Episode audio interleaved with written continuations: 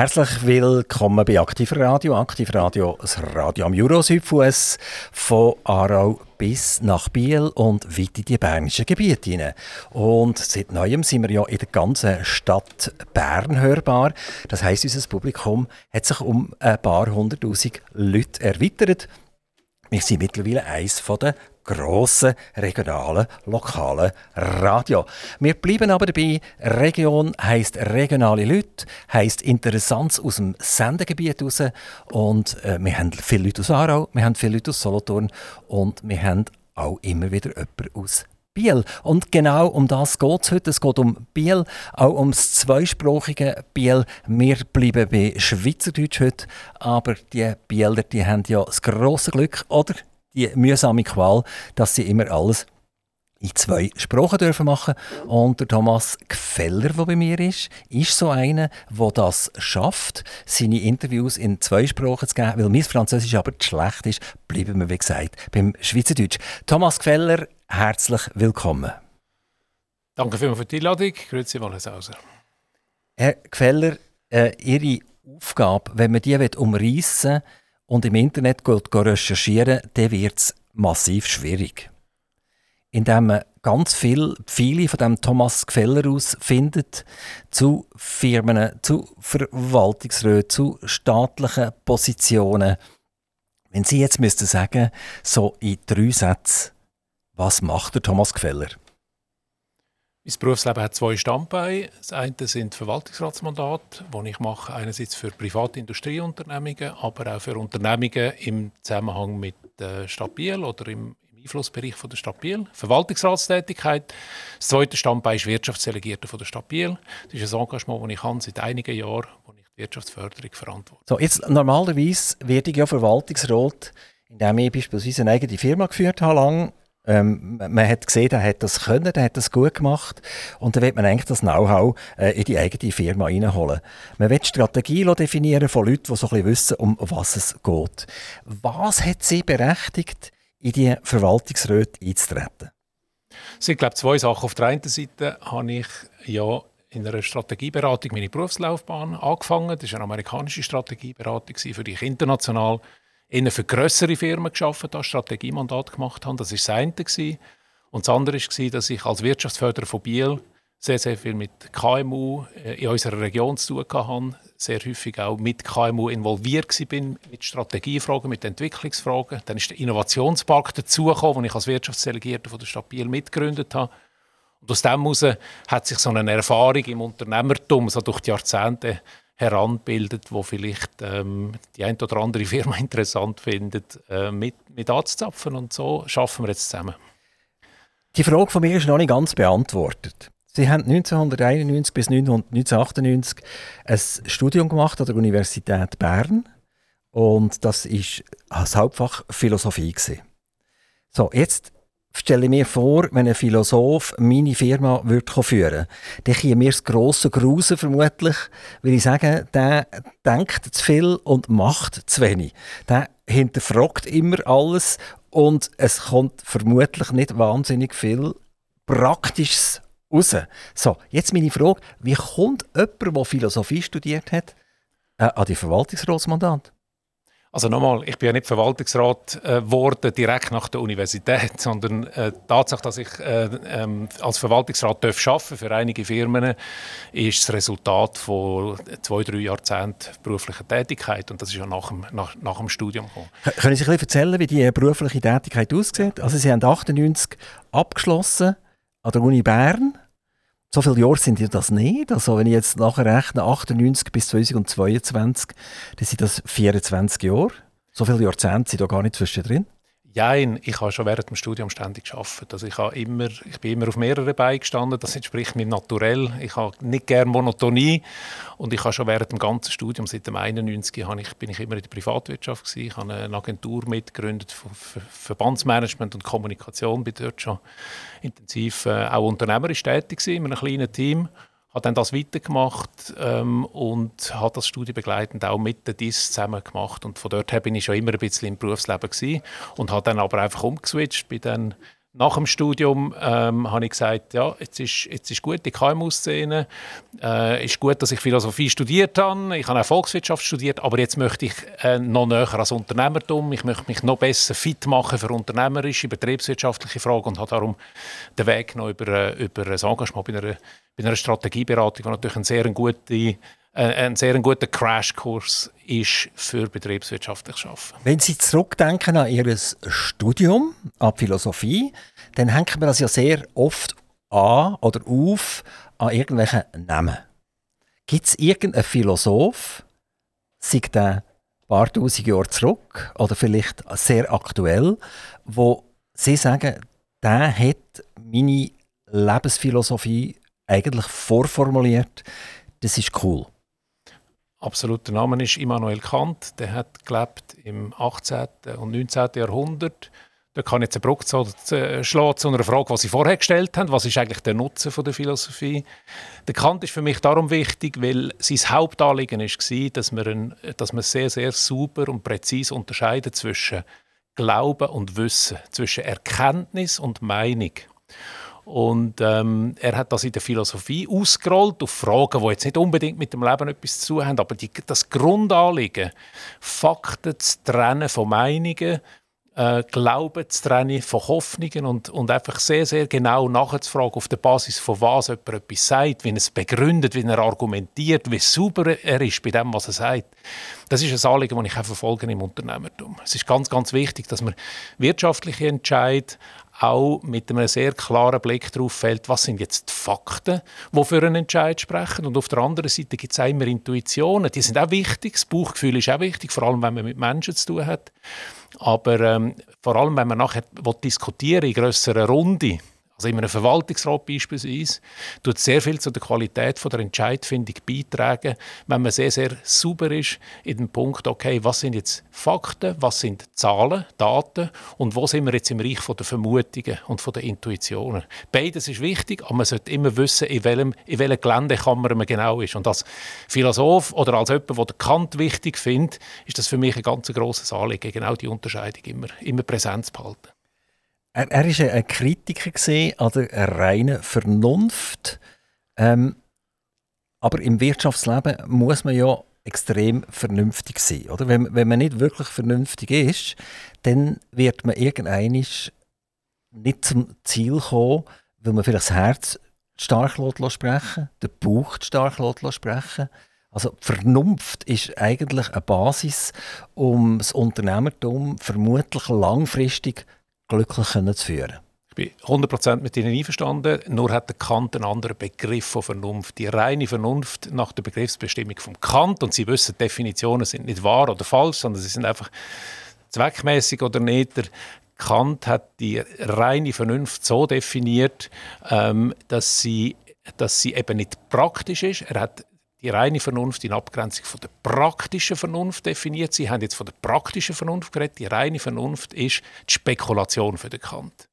Er hat das so definiert. Das heißt, die reine Vernunft tut losgelöst eigentlich von empirischen Daten, von Sinneswahrnehmungen, tut sie eigene Spekulationen anstellen über die ganz großen Begriffe. Da wird es dann sehr schnell auch religiös. Und er hat einfach gesagt, okay, die reine Vernunft, die kann man brauchen, die gibt ganz viel Inspiration, aber man muss auch ihre Grenzen kennen, vor allem ihre Grenzen mit dem Anspruch darauf, was Wissen anfängt.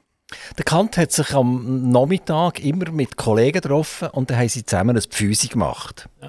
Und nach dem Pfüsi haben sie noch einen Blausch gemacht und haben noch eins gegüllert. Also haben sie eigentlich das Leben ein bisschen genossen.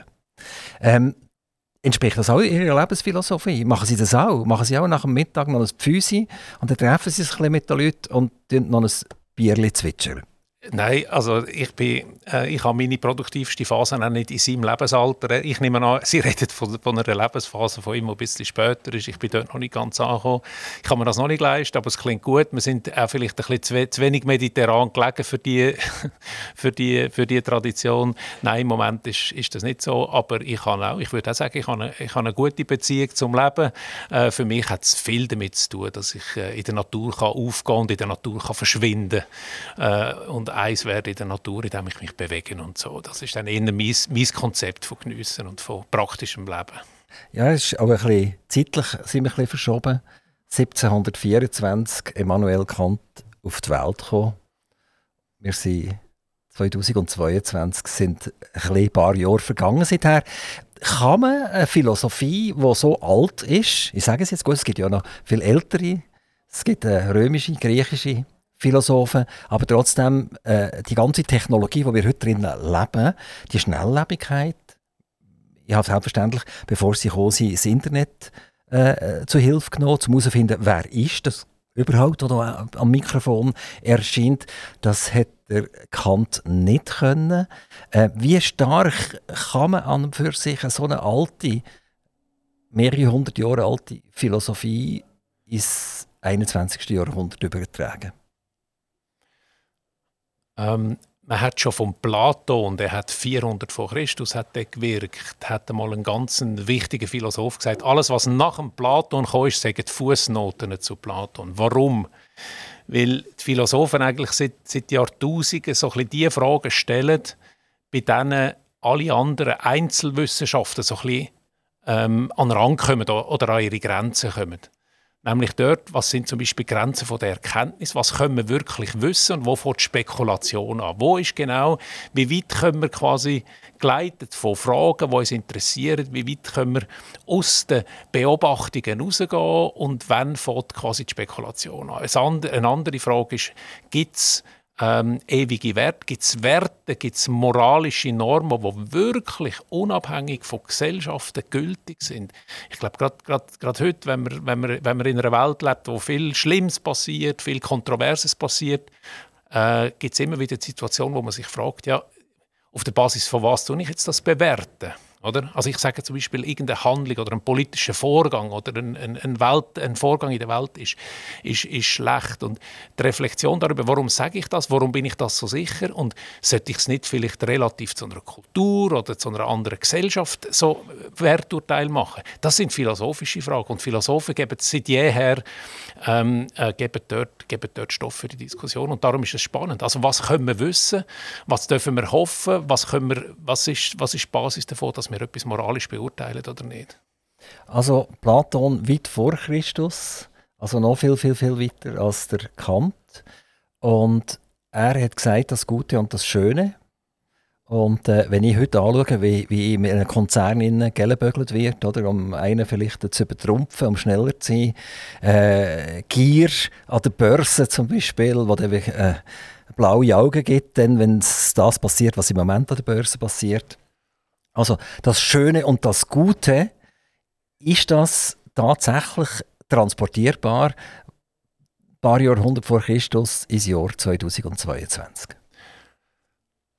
Ja, ich glaube, jeder Mensch hat irgendwie seine eigene, zum Teil individuelle und zum Teil gesellschaftlich geformte Vorstellung dafür, was Gute und was Schöne ist, wie man miteinander umgeht, was es bedeutet, fair zu sein miteinander. Ich glaube, die größere Herausforderung ist ja, ähm, wie bringt man das mit seinen eigenen egoistischen Bedürfnissen in Einklang? Also das Gute zu definieren, zu sagen, was das ist, Fairness zu definieren, das fällt uns, glaube ich, leichter, als uns im Zweifel auch daran zu halten.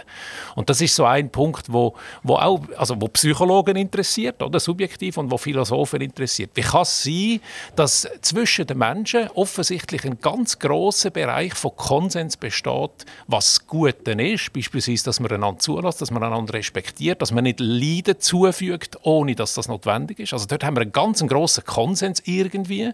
Wir teilen irgendwo eine Idee vom Guten, vielleicht auch vom Schönen, wenn man, wenn man an Schönheitsnormen denkt und so. Wir teilen die Ideen, aber die Frage ist nachher, wie wenden wir es an im effektiven Leben? Und warum sind wir dort, warum haben die Ideen manchmal so wenig Kraft, obwohl sie doch so universell teilt werden? Was ist mit unseren Schwächen, die gegen die Ideen immer wieder ankämpfen? Das ist so eines der Spannungsfelder, wo die Philosophie ihre, ihre Bedeutung davon ähm, hernimmt, für mich persönlich. Oder? Die, die, Philosophen die sind ja aufgewachsen in einer Umgebung, wo ein König, ein Kaiser, äh, irgendetwas in dieser Richtung da war. Äh, es hat äh, äh ganz wenige gegeben, die ganz viel hatten und ganz viele, die fast nichts hatten.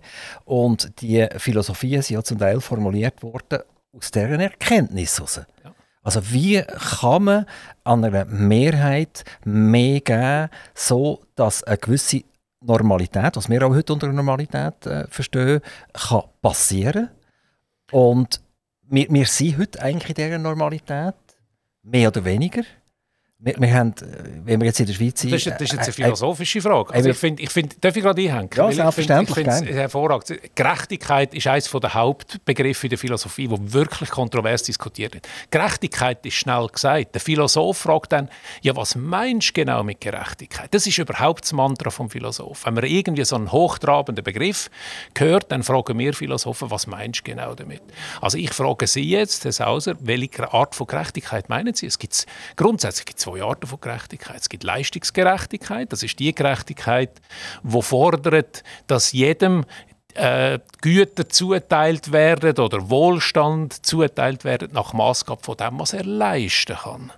Und dann gibt es Bedarfsgerechtigkeit. Das ist das Konzept, das unabhängig davon, was jemand, wie leistungsfähig jemand ist, wie gut jemand ist, ihm eigentlich der gleiche Betrag an Wohlstand zugutekommt. Das sind komplett unterschiedliche Konzepte.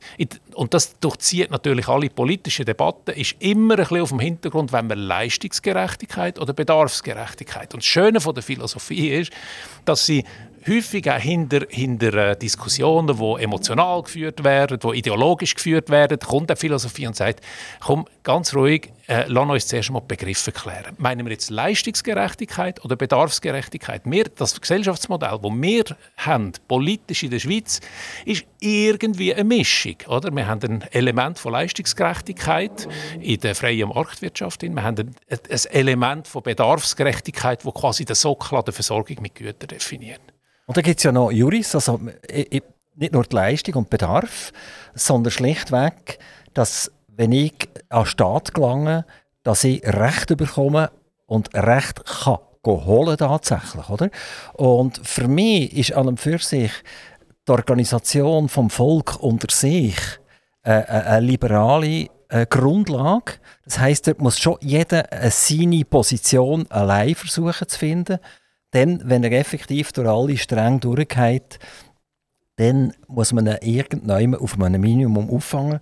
Aber wenn wir in den heutigen Ländern schauen, dann reden wir eigentlich von Juris. Also die Idee, die Philosophie jetzt für mich persönlich, komme ich, wenn ich ein Problem habe, mit irgendetwas auch Recht über. Wenn ich Recht habe, selbstverständlich, oder? Ist die Rechtsprechung für mich, ob ich jetzt 0 Franken auf, auf der Bank habe oder ob ich 15 Milliarden auf der Bank habe, komme ich genau die gleiche Rechtsprechung über, oder? Und in ganz vielen Ländern, die wir ja heute haben, wissen wir einfach, die Rechtsgleichheit, oder? Die ist nicht vorhanden. Und für mich ist die Rechtsgleichheit die Basis von allen anderen Rechtsfragen, letztendlich. Oder? Äh, äh, ob ich jetzt äh, ein Rüebli für einen Franken kaufen und das niemand übertreibt, weil es wenig Rüebli gibt und plötzlich kostet es 1000 Franken und dann kann es nur noch den kaufen, der auch 1000 Franken hat. Sondern es geht effektiv darum, habe ich ein minimales staatliches Monopol, das in der Lage ist, mir als sogenanntes kleines Bürgerchen äh, Recht zu geben, wenn ich Recht habe. Und das hat mit meiner, meines Erachtens mit den beiden äh, Begriffen Recht, die sie gebracht haben, noch gar noch nichts zu tun. Richtig. Ich würde sagen, das ist Gleichheit. Ich habe ja von Gerechtigkeit geredet. Das ist jetzt, das ist jetzt ein bisschen pedantisch, der Philosoph. Er will immer so klar wie möglich sein mit Begriffen. Oder? Ich habe von Gerechtigkeit geredet, sie redet von Gleichheit. Nach meiner Erfahrung jetzt auch mit Geschichtsphilosophie und so ist Gleichheit ist eigentlich quasi die Voraussetzung dafür. Das ist noch mehr Basic oder? in unserem Verständnis, zwischenmenschlichen Verständnis, dass wir eigentlich gleich gleich sind. Und die Gerechtigkeitsfrage zwischen Gleichen, die stellt sich quasi nachher. Da bin ich mit Ihnen einverstanden. Also ich, ich habe das Gefühl, selbst wenn wir, wenn wir unterschiedliche Meinungen haben über das Gerechtigkeitskonzept, ob jetzt der mehr haben, der mehr leistet oder der mehr braucht, selbst wenn wir dort unterschiedliche Meinung sind, würden wir uns wohl in den meisten Gesellschaften auf dem Planet würden wir uns wahrscheinlich einigen, dass Rechtsgleichheit als Ideal und als Norm eine gute Idee ist. Ich, ich will den Gump wegmachen von den Grundsatzdiskussionen, die dann ja schon fast so ein bisschen politisch tönen, nach dem Motto, wir haben beide Recht. Äh, es ist sowieso so, dass wir immer beide Recht haben und wir wollen auch immer beide Recht haben. Und wir reden so lange reden, bis uns draussen eh niemand mehr versteht. Dann sind wir wirklich echte Politiker und vielleicht auch sogar Philosophen. Ähm, nein, ich werde jetzt ganz etwas anderes fragen. Ich würde gerne Sie fragen, was ist eine technische Beschichtung? Sehr gern. Das ist ähm, ein Thema, das mich sehr spannend dünkt. Wie Sie sicher recherchiert haben, bin ich engagiert in einer Firmengruppe, die sich mit Beschichtungen befasst. Sei das, weil sie Beschichtung als Dienstleistungen macht, Firma Blösch AG in Grenchen, oder weil sie Beschichtungen als Maschinenbauer anbietet mit der Platit AG in, in. Beschichtigen selber, wenn man es einfach sagt, Beschichtigen, das ist ein sehr, sehr, sehr weites Feld. Es gibt ganz verschiedene Arten von Beschichtungen. Es gibt äh, die relativ, wie soll ich sagen, robusten Beschichtungen von Gebäudeteilen, von Pulverbeschichtungen, die gegen Wind und Wetter schützen. Und da gibt es technische äh, Beschichtungen, wo die Luft sehr, sehr dünn wird oder wo es sogar ins Vakuum geht, was die Herstellung betrifft. Das sind technische Schichten, die beispielsweise Werkzeuge davor schützen, vor zu schnellem äh, Abrieb. Sie sich vorstellen, ein Bohrer, wo, wo, wo mit Tausenden von Umdrehungen pro Minute in einen, äh, einen Aluminiumblock hineingetrieben wird, das wird sehr, sehr heiß. Das sind riesige Kräfte. Und was machen wir jetzt, dass man dort, dass der Bohrer sich nicht sehr schnell abnützt durch die, durch die riesen, durch die riesen Physik, die dort stattfindet. Man beschichtet ihn. Also wir haben jetzt einen riesen Gump gemacht. Zuhörer fragen sich vielleicht, wie kommt jetzt der von einer philosophischen Grundsatzdiskussion über zum beschichteten Bohrer, der sich ins Aluminium hineintreibt. Der Grund ist, sie sind Verwaltungsratspräsident von den Familiengesellschaften von der Familie Blösch. Wie, wie, sind Sie zu diesem Mandat gekommen? Gehören Sie irgendwie zur Familie? Sind Sie verheiratet mit jemandem, der in die Familie gehört? Überhaupt nicht. Im Gegenteil, die Familie Blösch hat einen unabhängigen Verwaltungsrat gesucht, einen unabhängigen Kollegen für ihr Gremium. Jemand, der auch die Gremien kann leiten kann, nicht weil er dort final entscheidet über die Eigentümerstrategie. Das ist Familie, das ist Familienbusiness. Äh, Aber sie haben, äh, sie haben jemanden gesucht, der eben unabhängig ist von der Familie. Und ähm, wir sind in Kontakt gekommen vor ein paar Jahren im Zusammenhang mit dem Innovationspark und Familie Blösch hat es interessant gefunden, einerseits, was wir dort gemacht haben, was ich dort mitpräge und andererseits wohl auch, wie, wie ich das mitpräge, wie ich, die, wie ich das Gremium beispielsweise im Verwaltungsrat, dass die Führungsgremien führen. Wir haben uns gut verstanden und ähm, auf dieser Basis bin ich, bin ich glücklich, dass wir zusammengekommen sind. Also sehr oft hat man einen VR-Präsident, weil er einem nicht nur soll äh, Schlichtung bringen oder so etwas in die Familien hinein, sondern weil er schlichtweg nämlich aus dem Fach kommt. Er, er hat zum Beispiel eine internationale Karriere gemacht, im Beschichtungsverfahren würde man jetzt in diesem Beispiel nehmen. Sie kennen ganz viele Grosskunden und jetzt macht man sie zum Verwaltungsratspräsident, dass sie äh, diese Kanäle können auftun mit dem, mit der Sympathie, die sie tragen, mit dem Know-how, was sie mitkommen. Und das ist ja überhaupt nicht der Fall. Also jetzt ist der Philosoph, der äh, noch irgendwie äh, mit Biel, Regierung, Stadt etwas zu tun hat, Campusorganisation, wird Verwaltungsrat und Verwaltungsratspräsident von einem Beschichtungsverfahren. Ähm, Firma. Ich, ich, nehme an, man hätte sie zuerst mal müssen irgendwie den grünen Schurz anlegen und dann haben sie mal müssen zwei Wochen lang ein ja, diese Maschine hantieren, damit sie überhaupt gewusst haben, um was geht. Also den technischen Teil beschreiben Sie zu Recht, den, den habe ich nicht gekannt, den habe ich mir erarbeitet. Ähm, ich bin immer noch nicht technisch tief, äh, das ist richtig. Ähm, ein Verwaltungsrat sollte ja verschiedene Profile von Persönlichkeiten vereinigen. Und das Profil, das Sie beschrieben haben, das Profil vom Branchenkenner, das Profil vom Netzwerker, vom technischen Experten, von dem, der die Innovation inhaltlich treiben kann. Das ist wichtig und auch die, äh, die Familienunternehmungen Blösch haben so Profile in ihren. Das sind wirklich ausgewiesene Experten. Äh, dort, dort, dort, haben wir, dort haben wir sehr gute Teams. Ähm, es, die Familie Blösch und auch ich selber sind der Überzeugung, dass es nebst dieser Fachexpertise in einem guten Gremium auch jemand braucht oder dass jemand Mehrwert schaffen kann, der eben nicht technisch unterwegs ist, sondern wo vor allem das eine Ziel hat, die Qualität der Diskussionen, Diskussionen so zu moderieren, Diskussionen so zu inspirieren. Zum Beispiel, wenn es um Strategieentwicklung geht, wenn es um Personalentwicklung geht, wenn es um Unternehmensentwicklung geht, äh, Diskussionen so zu moderieren, die verschiedenen Meinungen so einzubringen, abzuholen, einzufordern, dass eben möglichst gute Entscheidungen erfolgen. Das hat mehr mit dem Wie zu tun. Wie, also welche Anforderungen stellt man an sich, wenn man zum Beispiel Strategie macht? Wie weit schaut man um? Wer geht man fragen? Was macht man für einen Prozess? Wie sauber geht man Daten abklären beispielsweise? Und das ist etwas, wo ich methodisch gelernt habe, in verschiedenen beruflichen Stationen, die ich einbringen kann.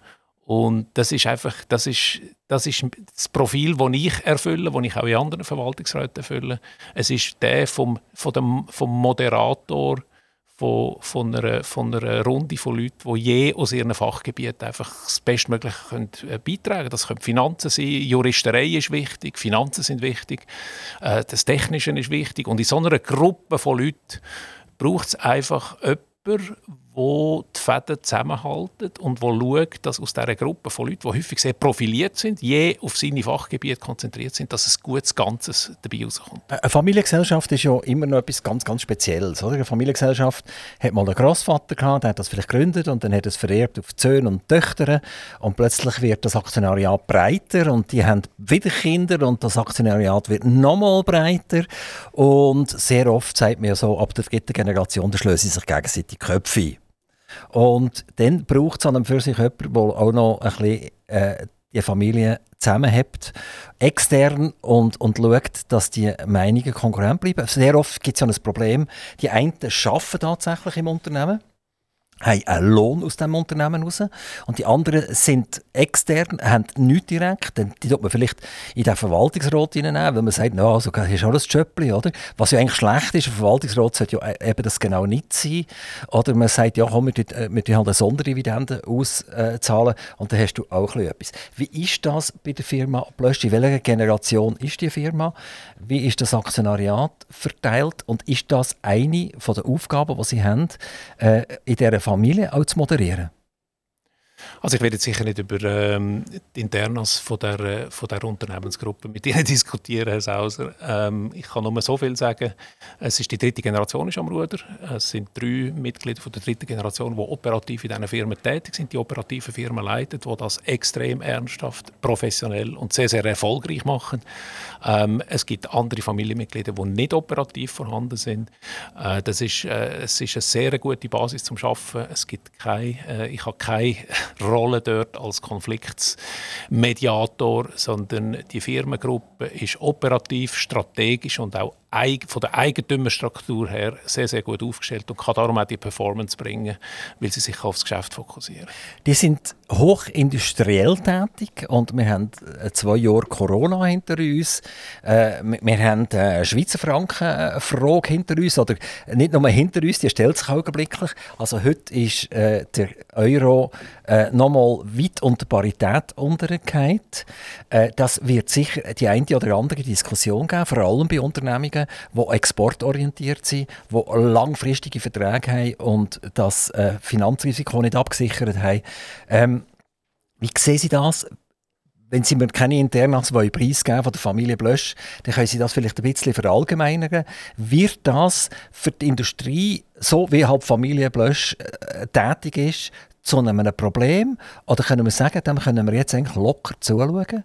Weil äh, die anderen haben so viele Probleme mit sich selber, die produzieren gar nicht mehr effizient, die haben sonst Lampen und wir in der Schweiz äh, können relativ ruhig an die Problematik hergehen. Also es gibt keine Standardantwort auf die Frage, weil äh, wie sie exponiert sind gegenüber der Euro-Schwäche, hängt sehr, sehr stark von ihrer Kostenstruktur ab. Wenn sie viel einkaufen aus dem Ausland, dann, dann, dann ist eigentlich der, der, starke Franken, spielt ihnen nicht Hand. Es kommt sehr, sehr darauf an, wie sie, wie sie, wie sie aufgestellt sind auf der Kostenstruktur. Ähm, Im Moment ist, wenn man, wenn man jetzt gerade heute in die Märkte von der Industrie, dann ist äh, das, das Preisthema oder das Währungsthema wirklich nicht das Thema, das äh, einem am meisten beschäftigt. Im Moment, was wirklich weh macht für Firmen in der Industrie, überall, ist, sind die Lieferketten. Die Lieferketten im Moment sind ein Blutbad. Sie sind preisliches Blutbad und zwar nicht getrieben von Währungseffekt. Vielleicht jetzt kommt auch die Inflation, die sich dann übersetzt in, in Preisverwerfungen, aber wir haben vor allem wir haben vor allem äh, Lieferschwierigkeiten, wir haben Preissteigerungen aufgrund von Spekulation auf bestimmte Komponenten. Und das ist im Moment die ganz, ganz große. Das ist die ganz, ganz große Baustelle. Wie komme ich an meine Komponenten? Wie kann ich meine Maschine fertig machen, wenn man zwei, drei Schlüsselkomponenten, die vielleicht nur ein Prozent in der Kostenstruktur ausmachen, aber die fehlen mir, ich kann nicht liefern, ich habe extrem viel Kapital gebunden in diesen Maschinen. Das sind Themen, die im Moment weh machen und relativ zum Währungsthema, wo vielleicht eher so für, für, für, äh, für, für Firmen sind, die eine hohe Wertschöpfung auch hier haben, ähm, relativ zu dem ist, ist, ist, wie gesagt, sind, sind die Lieferketten im Moment Müssen Sie hier als Verwaltungsratspräsident nicht selber an der Nase nehmen? Also wenn wir schauen, wie zum Beispiel die integrierten Schaltkreise und deren ihre Problematik tatsächlich ist, dann ist die aus meiner Sicht ein bisschen anders, wie mir das Tagesschau und das Radio und Zeitungen erzählen wollen. Wenn, wenn ich natürlich einen Lieferant habe und der ist auf drei Jahre ausgebucht und ich gehe in eine Corona-Krise rein und komme weichlich neu über und sage, oh, jetzt kann ich nicht mehr so viele BMWs bauen, ich kann nicht mehr so viele VWs bauen, ich kann nicht mehr so viele Toyotas bauen. Äh, jetzt bremsen wir mal äh, bei dem ganzen Lieferzeugs, wo, wo fast daily funktioniert. Oder? Man hat keine Lager mehr. Und man tut das am, am Lieferant mitteilen und sagt, lass mal, äh, du kannst dann nur noch 70 von deinen ICs mehr liefern, die du vorher geliefert hast.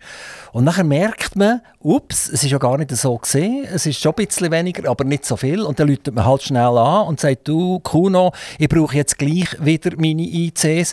Und dann sagt der Kuno, kannst du gerade vergessen. Wir machen dreijährige Pläne, wir arbeiten 24 Stunden und rund um die Tour, 365 Tage im Jahr.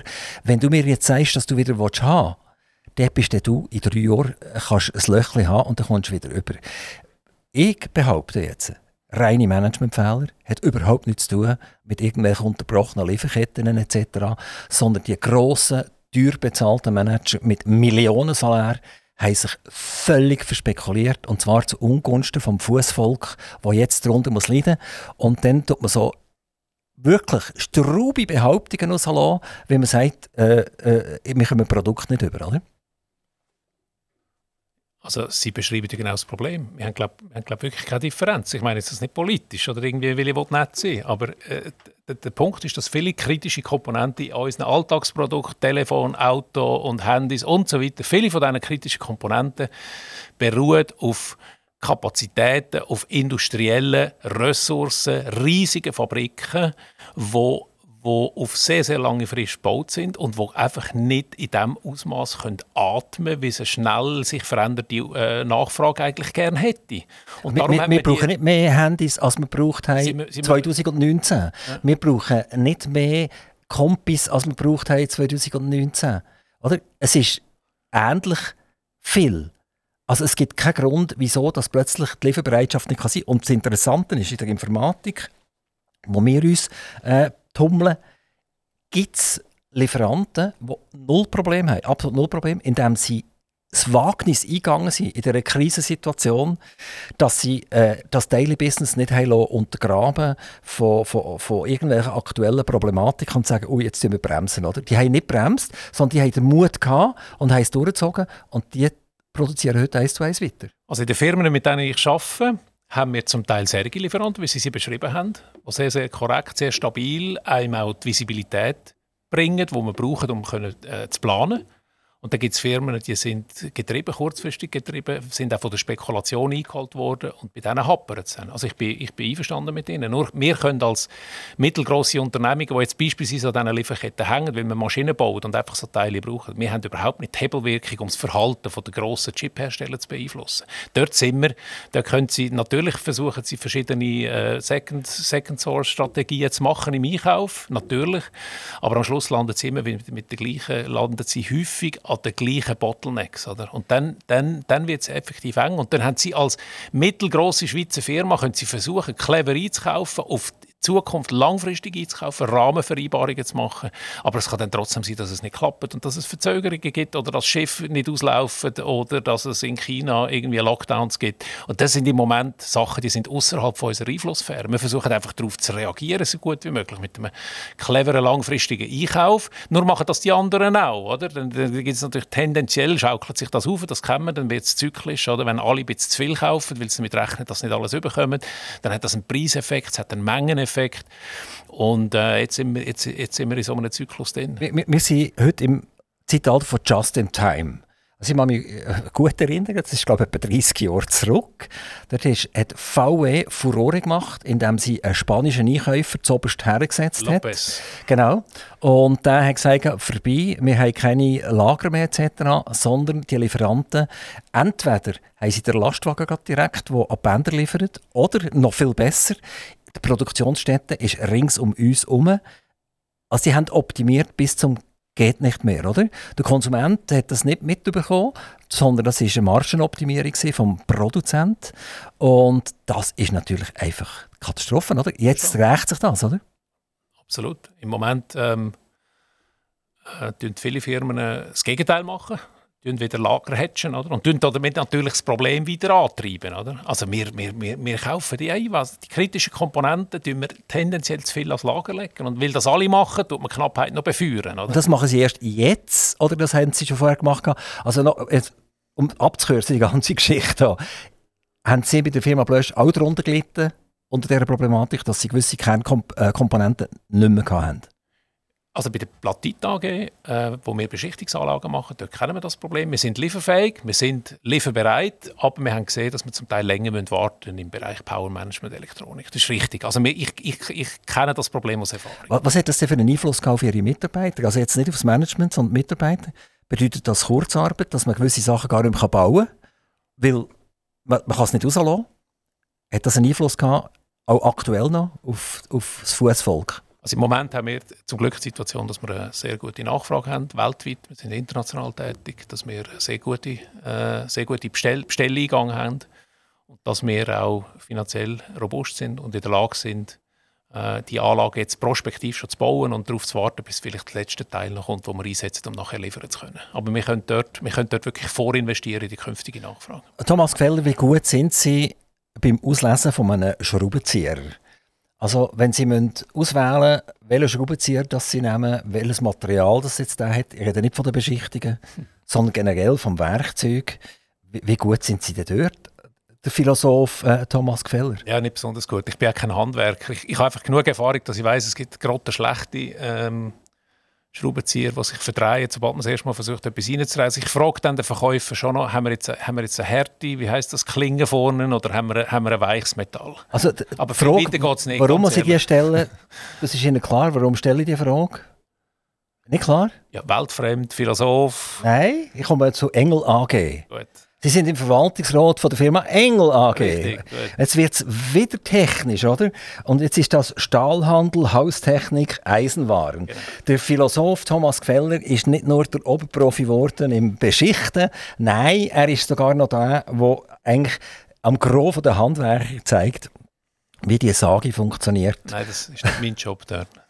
Also ist, wieder, ist, eben nicht mein Job. Ist, ist wieder so ein philosophischer, integri integrierender Job? Also auch, ja. Wir sind dort äh, in einem Verwaltungsrat hervorragende Fachleute, Branchenkenner.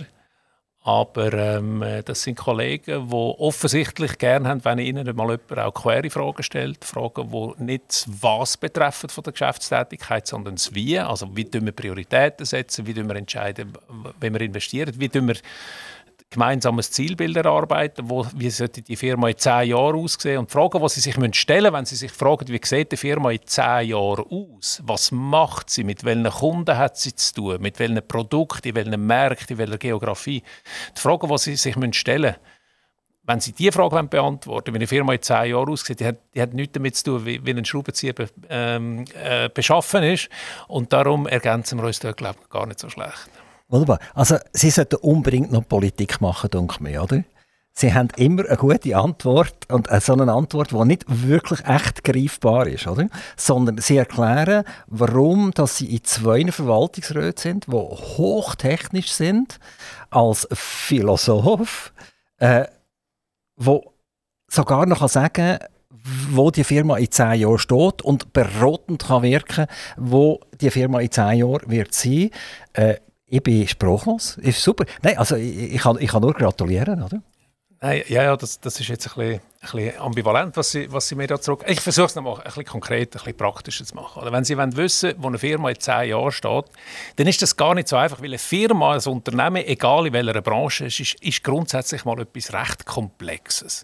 Eine Firma besteht aus ganz vielen Leuten, aus ganz vielen Fähigkeiten, aus ganz vielen Kunden, aus Produkten, aus einer Kultur, auch ganz wichtig. Oder? Und Sie haben in einer Firma häufig ganz, ganz viele Ideen, wie es weitergehen sollte. Wo sind unsere Schwächen? Was, wo wir Schwächen schwächen? Oder wo sind unsere Stärken? Wo sollten wir investieren? Und dann ist es häufig, ähm, haben die Firmen haben eine Herausforderung, die Diskussionen so zu führen, dass sie schnell auf den Punkt kommen. Dass man irgendwie nicht Strategiediskussionen hat jahrelang, sondern dass man innerhalb von einem halben Jahr oder einem Jahr mal eine strategische Frage abarbeiten kann.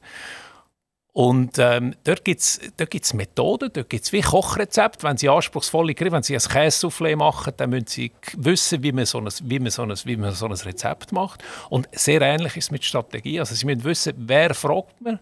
Ähm, da gibt es so Methoden, die kann man lernen. Ich habe die gelernt in einer, in einer, in einer Strategieberatung. Ich habe sie nachher ein paar Mal anwenden mit verschiedenen Firmen. Es gibt Methoden, wie man so etwas macht. Wie tut man die Komplexität abbrechen, damit man am Schluss ein einfaches Zielbild bekommt kommt, mit was verdienen wir Geld? Das ist häufig auch so. Also es geht dann sehr, sehr häufig von der Inhaltswelt geht in die Zahlenwelt hinein. Also ein bisschen die Frage, ja, wie, wie, wie können wir eine Investitionsplanung machen? Wie, wir, wie, wie sieht die Bilanz robust aus innerhalb von mehreren Jahren? Wie, wie soll sich das entwickeln? Wie tun wir Mittelfluss äh, ähm, über, und, und Finanzierung miteinander ausgleichen? Das sind häufig dann technische Fragen. Das ist, das ist eine Art Know-how, oder? Wo aber kein technisches Know-how ist, sondern ein Know-how bei der Frage, wie man Firmen entwickeln. Ein weiteres äh, Beispiel, wo, wo, wo ich versuche, jeweils auch Erfahrung aus anderen Firmen miteinander zu poolen, das ist die Organisationsentwicklung. Es gibt ganz verschiedene Arten, wie man Firmen organisieren kann. Wie man die Führung beispielsweise organisiert. Ist das eher eine CEO-Führung, Geschäftsführung, eher so Genera äh, äh, Generalführung per General oder gibt es eher ein Partnermodell? Es gibt ganz verschiedene Führungsmodelle, wie, wie Firmen können geführt werden. So, jetzt, ich muss dich leider schnell unterbrechen. Also, es ist mega spannend, aber wir haben insgesamt einfach eine Stunde nur zusammen, wo gut. wir am Mikrofon dürfen bläudern miteinander. Ähm, wir haben jetzt den Thomas Gefeller als Philosoph gelernt, gelernt kennen. Wir haben den, den, den Thomas Gefeller gelernt kennen als Verwaltungsrat zum Teil als Mitglied vom Verwaltungsrat und zum Teil als Präsident vom Verwaltungsrat. So, und jetzt ist der Thomas Gefeller auch ganz, ganz wichtig für die Stadt Biel. Sie sind Wirtschaftsdelegierte von der, von der Stadt Biel. Als Wirtschaftsdelegierte sind Sie für den neuen Campus, der hier formiert wird, mitverantwortlich geworden? Nein? Sie schüttelt den Kopf. Jetzt, jetzt, müssen wir eben die Begriffe klären. Was meinen Sie mit Campus? Wir haben ein Projekt von einem Campus von der Berner Fachhochschule mitten in der Stadt. Im Moment ist das leider noch ein grosses Loch hinter dem Bahnhof, zwischen Bahnhof und See, wird aber ein super Campus von der Berner Fachhochschule. Und es gibt einen Innovationspark, der ist letztes Jahr eingeweiht worden. Also ich meine den Innovationspark, habe ich jetzt gemeint, oder? Dort, dort, sind Sie tätig und dort sind Sie vermutlich auch äh, tätig geworden, weil Sie äh, für die Stadt Biel schon geschafft Unbedingt, haben. absolut. Ja. Genau. Also hat die Stadt Biel gesagt, Lass, du verstehst etwas von Wirtschaft, äh, geh du dort schauen, was, was, was da passiert. Ja, ist ein bisschen, ist, ist ein bisschen anders gelaufen die Idee von einem Innovationspark in der Schweiz die kommt eigentlich ursprünglich aus Dübendorf. Dort hat der Rudi Noser, heute Ständerat, hat dort die geniale Idee gehabt, den Militärflugplatz, den riesigen Militärflugplatz umzuwidmen und die Fläche zu brauchen, um grosse Forschungsabteilungen von internationalen Konzernen anzusiedeln. Das ist eigentlich Kurzfassung. Das, das ist der Plan gewesen. Also der Innovationspark ist ursprünglich gedacht, also quasi eine Flächenreserve für Ansiedlungen, technische Ansiedlungen. Nachher hat das politisch gekartet im Kanton Zürich, weil man nicht gewusst, also wenn man doch noch fliegen auf dem Flughafen und und und ist hin und her gegangen, äh, hat äh, der Nose gesagt, äh, wisst ihr was, ich gehe ich gang sonst in die Schweiz fragen, ob nicht andere Kantone das Konzept vom Innovationspark, also eine Flächenreserve, wo sich Forscher und Industrie treffen, um neue Produkte zu machen, ob man das nicht neu jemand anders könnte machen in der, in der Schweiz. Und dort hat so eine kleine Gruppe von Leuten um den damaligen Berner Volkswirtschaftsdirektor Andreas Rickenbacher, Stadtpräsident von Biel, Stöckli, dann Fair und ich bin dort involviert. Wir haben gesagt, komm, ähm, wir sollten so einen Innovationspark machen zu Biel. Wir haben ein super Grundstück direkt hinter dem Bahnhof. Äh, wir sind selber sehr industrielle Region. Unsere, unsere Industrie ist hart am Wind, ist, dort, ist hart im Innovationsdruck. Es wäre doch gut, wenn wir diesen Firmen eine Plattform gibt, wo sie noch systematischer, günstiger, effizienter, äh, eben auch kostengünstiger mit den Forschern zusammenarbeiten kann, um schnell Produkt von der Idee zur Serienreife zu entwickeln. Die Idee und, ist und dann haben wir gesagt, wenn geboren? Mal, die Idee, das ist so im Jahr 12, 11, 12 haben wir gesagt. Also man sagen, zehn Jahre nachher ist es realisiert gewesen. Jetzt ist es realisiert, absolut. Wie ist es angelaufen? Gut, sehr gut. Das, Sie, Sie sehen das Gebäude, wenn Sie in Biel aus dem Bahnhof rauskommen. Das ist ein recht prominentes Gebäude. Wir sind sehr zufrieden mit der Vermietung. Es ist äh, über 90 Prozent bereits vermietet. Wir dürfen gar nicht ganz vermieten, weil wir ein bisschen Reserveflächen haben für, für Ansiedlungen. Wir sind wirklich zufrieden mit dem Vermietungsstand. Wir haben gute Projekte dort. Wir haben eigene Forscher, die mit der Industrie zusammen Forschungsprojekte machen. Also wir sind dort wirklich zufrieden. Wer ist zum Beispiel Mieter dort? Sind das kleine Firmen, Kleinstzellen? Oder ist das irgendein grosser? Wir haben aus allen Segmenten. Wir haben das klassische Start-up mit ein, zwei Leuten, die dort, die dort etwas ausprobieren. Wir haben auch dort ein günstiges Produkt, 300 Franken pro, pro Arbeitsplatz im Monat. Das ist ganz niederschwellig. Wir haben aber bis zum Grosskonzern, wo bestimmte Forschungsabteilungen bei uns hat. Es ist kein Geheimnis, dass RUAG hat beispielsweise eine Forschungsabteilung zu einem ganz bestimmten Thema bei uns. Wir haben eine Reihe von KMU, auch Hightech-KMU, die bei uns äh, Flächen mieten. Zum Teil haben wir Firmen, die Flächen mieten, zum Teil haben wir Firmen, die unsere Dienstleistungen in Anspruch nehmen, unsere Forschungsdienstleistungen, oder die zusammen mit anderen Firmen Projekte machen bei uns. Jetzt, neben dem, was Sie hier alles für die Stadt Biel machen, äh, sind Sie auch noch Präsident vom Verwaltungsrat von einer Firma, die heißt CTS. Und die CTS ist eine juristische Person, das ist eine Aktiengesellschaft. Und äh, die Aktien sind zu 100% bei der Stadt Biel. Sie korrigieren mich, wenn ich da etwas sage, was nicht stimmt. Oder? Absolut. Und äh, äh, Biel hat dort relativ viel Aktivitäten. Das heisst Congrès Tourisme et Sport SA. Und hat ein Stadion hat's dort rein, da, dann das Kongresshaus ist dort rein da worden und weitere Aktivitäten. Ähm, was ist damals die Grundidee gewesen? Warum hat man äh, so viel Heterogens in eine äh, juristische Person hineinkippen Ist das eine, Kontrollfrage? Gewesen? Ist das eine Finanzierungsfrage? Äh, oder eine AG stelle ich mir immer vor, das ist eine Firma, die irgendwann Gewinn erzielen will, die vielleicht sogar mal an die Börse gehen oder so. Und die CTS AG ist von Anfang an aus dieser Sicht heraus zum Scheitern verurteilt gesehen, weil sie gar nie wird können Geld verdienen sondern die Stadt Biel wird immer mehrere Millionen müssen jedes Jahr in die CTS hineinschieben, damit die ihre Aufgabe kann wahrnehmen kann. Also die Existenzberechtigung der AG liegt darin, dass die Liegenschaften, die Sie erwähnt haben, zu betreiben, ein Fußballstadion, Kongresshaus, Volkshaus, bedeutet einerseits Service-Public-Leistungen anzubieten, wo, wo mit denen eben kein Geld verdient Beispielsweise, indem man ein Eisstadion für völlig unter, unter den Kosten einem EHC Biel anbietet. Beispielsweise, oder? Also, so Liegenschaften äh, zu betreiben bedeutet, Service-Public-Leistungen anzubieten. Aber die Liegenschaften effizient zu betreiben und, und, und, und quasi Schadensminimierung zu betreiben für die Stadt bedeutet auch kommerzielle Dienstleistungen anzubieten. Das heißt im Fall vom Kongresshaus beispielsweise Eventgeschäft zu machen. Das heißt im Fall vom Kongresshaus auch Gastronomie zu machen, mittelbar über Pächter. Es heißt im Kongresshaus auch ein Fitnesscenter zu betreiben. Es heißt in der Tissot Arena auch Multifunktionalität zu machen. Und das können Sie nicht als Stadt. Da, darf ich Sie noch etwas fragen? Und darum darum hat, ein AG, oder? Hat man nicht können, das Kongresszentrum und Kongresshaus, ich weiß nicht genau, wie man in Biel sagt, sagen, das Stimme verkaufen, das soll gefälligst ein privater betreiben. Wenn ich hier schnell die, die Erfolgsrechnung anschaue, Sie mich bitte wieder korrigieren, muss die Stadt Biel etwa 4,6 Millionen Defizitgarantie übernehmen. Von dem müssen sie 3 Millionen abziehen, weil das ist das, was die CTS der Stadt rücküberweist als Pachtzins für die Liegenschaft. Also netto sind es 1,7 Millionen. Also 1,7 Millionen. Ist der, ist der Beitrag, den also die Stadt der CT... Das ist der Cash-out für die Stadt? Für die Stadt, das ist quasi der Service-Public-Teil, den wir erbringen. Beispielsweise ein Hallenbad. Kein vernünftiger, kein Privater würde in der Bieler Innenstadt ein Hallenbad betreiben. Das ist eine Energieschleuder und sie müssen korrekte, demokratisch machbare Preise machen.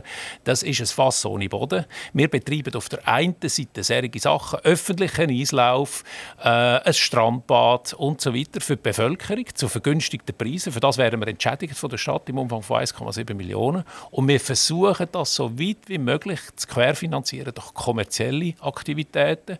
Und um die können zu machen, um Fitness können zu machen, um Event können zu vermarkten, das geht nicht im Modus von einer Stadtverwaltung. Da müssen sie sehr flexibel und eben auch marktwirtschaftlich können arbeiten. Aber das, das machen ja nicht alle Städte, Logik. dass sie eine AG gründen für das. Aber Biel hat jetzt, das, gemacht. Ja, ähm, jetzt, wenn man so ein Mandat annimmt, ja.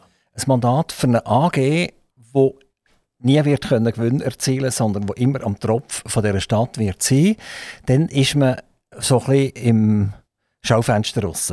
Und im Schaufenster raus sind sie jetzt gesehen, indem sie ich sage jetzt das, eine Quotenfrau angestellt haben in CTS rein. und das ist ziemlich in die Hose gegangen. Indem sie zuerst krankgeschrieben war, nachdem äh, relativ viel gerüstelt haben über ihre Wahl von der CEO. Und wenn ich jetzt gerade auf der Internetseite gehe, steht dort vakant, also das Problem scheint erledigt zu sein. Das heisst, man sucht jemand Neues.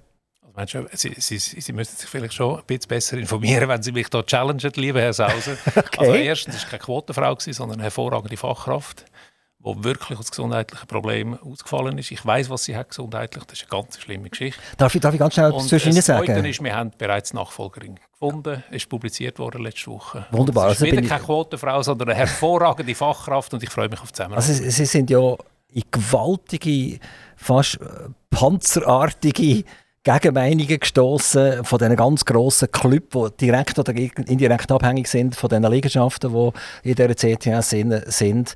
Äh, da sind Briefe hin und her gegangen. Also ein es, Brief, ist, ein Brief. es, ist, es, ist ziemlich, es ist ziemlich hoch und her gegangen und daraufhin äh, ist die Dame krank geworden. Also gut, nochmal, also ich, sie, sind, sie sind viel, viel besser informiert, das ist schon sowieso klar. Okay, also das, das Thema ist erledigt, aber was ich eigentlich sagen ist, wenn Sie nachher als Verwaltungsratspräsident plötzlich so im Schaufenster stehen, das ist ja extrem unangenehm, auch für all die anderen Mandate, die sie haben. Da werden sie sicher auch darauf angesprochen. Er sagt, oh, Herr Gefeller, jetzt, dort sind Sie im Fernsehen gesehen, dort sind Sie im Radio gesehen, dort hat jetzt das Bieler Tagblatt geschrieben und so weiter und so fort. Äh, was ist da genau dahinter? Ist das ein Problem oder ist das kein Problem?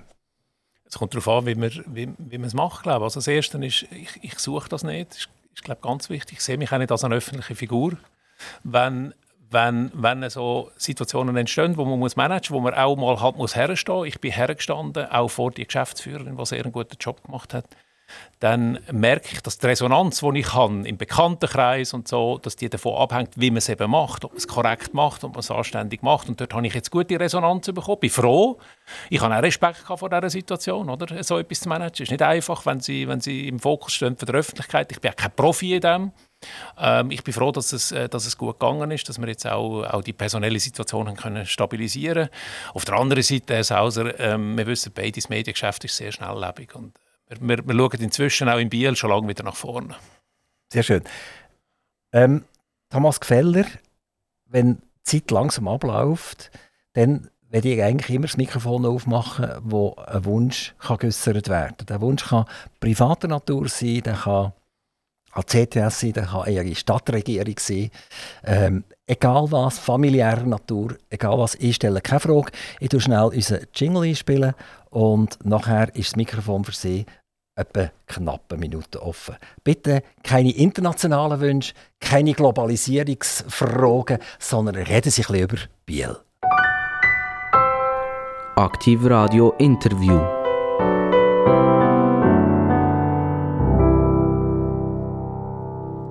Wir hören den Thomas Gefeller. Ohne Frage, er hat seinen Wunsch ins Mikrofon. Ah, das ist jetzt nicht vorbereitet. Ähm, danke für die Steilvorlage, Sauser. Ich würde gerne nicht jetzt spezifisch über Biel reden. Was mir ein grosses Anliegen ist, persönlich, wenn ich, wenn ich rausschaue in die Gesellschaft und so, ich glaube, uns allen würde ein bisschen mehr äh, Offenheit gut tun. Wir haben irgendwie, ich habe es letztens ausgerechnet, jeder von uns hat äh, rund 2,5 Milliarden Herzschläge. Das ist etwas Kontingent, das wir haben. Äh, das geht also relativ, ist, ist, ist, eine grosse Zahl, aber ist doch irgendwie überschaubar. Wir sollten versuchen, in dieser Zeit, die uns beschieden ist, auf dem äh, Planet, versuchen, ähm, uns nicht übermäßig gegenseitig unter Druck zu setzen. Wir sollten die anderthalb Kilo Protein, die wir im Schädel haben, äh, nicht dazu verwenden, vor allem unsere eigenen Meinungen durchzusetzen, in Beton zu gießen, immer härter und härter und härter zu machen, sondern man sollte sie dazu verwenden, in die Welt rauszuschauen, zu staunen, lernen zu wollen, ähm, Sachen neu zu sehen, Sachen frisch zu sehen.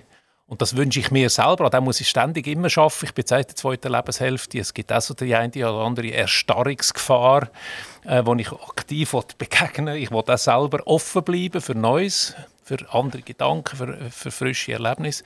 Aber ich wünsche es auch der Gesellschaft und ich wünsche es auch der Politik, dass man einander wirklich zulässt, dass man, ähm, dass man andere Meinungen als etwas anschaut, wo etwas Gutes ist, was spannend ist und nicht äh, etwas, wo man so schnell wie möglich und so laut wie möglich muss bekämpfen Thomas Gefeller, ich bedanke mich ganz, ganz herzlich bedanken, dass Sie von Biel nach Zuchwil gekommen sind, in unser Studio in Zuchwil, direkt an der Autobahnausfahrt Solothurn Ost. Äh, Radio will aktiv bleiben, so wie ich es spüre, wenn Sie das auch. Was glauben Sie, dass Sie das Tempo, das Sie hier herlegen, wie viele Jahre wollen Sie das noch herlegen? Wann ist der Moment da, wo Sie sagen, äh, ich will nicht eigentlich jeden Tag irgendwann herspringen, sondern ich will irgendwann so wie Sie, dass ich kann sagen heute Morgen tue ich gar nichts? Ich habe das Bedürfnis noch nicht. Ich bin jetzt auch nicht ein, äh, ein Ferientechniker. Ich habe situativ und dann gehe ich gerne in die Natur oder in die Berge ganz allein. Aber ähm, ich weiß noch nicht, wann es kommt. Äh, das ist ja, das ist ja eine von diesen Sachen, die so spannend ist. Man weiß ja nicht, was kommt. Und darum im Zweifel einfach neugierig bleiben und staunen. Und das sind Sie tatsächlich, oder? Neugierig? Sehr, immer. Ja. Das ist auch im Privatleben so? Die Neugier ist immer da? Ja, ich will neue Erlebnisse, ich will mich aussetzen, neue Möglichkeiten und frische Eindrücke. Das ist für mich ganz wichtig. Jetzt ist es noch an uns, viel Glück zu wünschen, Ihnen persönlich, der Stadt Biel, allen Ihren Aktivitäten. Wir sind gespannt, Sie als Person weiter zu verfolgen, was alles noch wird passieren Und vor allem der CDS hoffe ich für Sie, dass jetzt nicht wieder ein Herbst kommt, wo wir nochmal irgendwelche Räumlichkeiten schließen, Eisstadien zumachen etc., sondern dass wir äh, normalen Winter können durchführen. Vielen, vielen herzlichen Dank für den Besuch. Alles, alles Gute. Danke, Herr Sauser.